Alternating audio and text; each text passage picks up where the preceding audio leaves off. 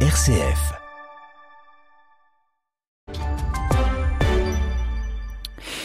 RCF, il est effectivement 8h, Denis Delovin-Foss avec vous pour l'actualité nationale. Tout d'abord, les 660 tuteurs actuels de mineurs étrangers non accompagnés ont reçu un courrier du SPF Justice la semaine passée, leur annonçant qu'ils ne peuvent pour le moment plus être payés, rapporte la dernière heure ce mardi.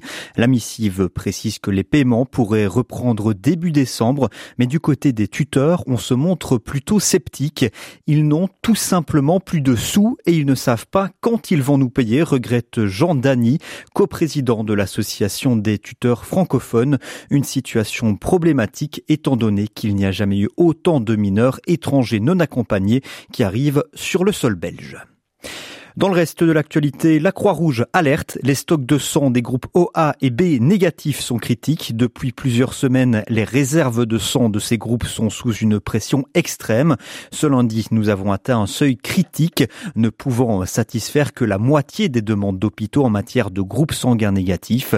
À l'approche des congés de fin d'année, une période déjà difficile habituellement, caractérisée par des collectes moins fréquentes de donneurs en vacances, la situation risque de s'aggraver davantage afin d'anticiper cette crise, le service du sang lance un appel urgent aux personnes ayant un groupe sanguin négatif et répondant aux critères de don pour se rendre dans l'un des centres de collecte. Pour plus d'informations, consultez le site web www.donneurdesang.be. Puis mobilité, lever le pied sur la route aujourd'hui. Un marathon de contrôle de vitesse pendant 24 heures se déroule partout en Belgique ce mardi.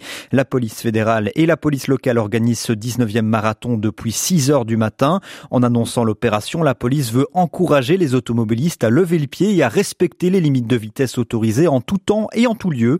Lors de la précédente édition, la police fédérale et pas moins de 130 zones de police avaient procédé à des contrôles à 556 endroits. Et puis le Hamas a annoncé ce mardi s'approcher de la conclusion d'un accord de trêve dans la bande de Gaza, déclaré le chef du mouvement islamiste palestinien Ismail Haniyeh. Le Qatar, l'Égypte et les États-Unis œuvrent actuellement à un accord pour tenter de libérer des otages enlevés en Israël par le Hamas, en échange notamment d'une trêve dans la bande de Gaza.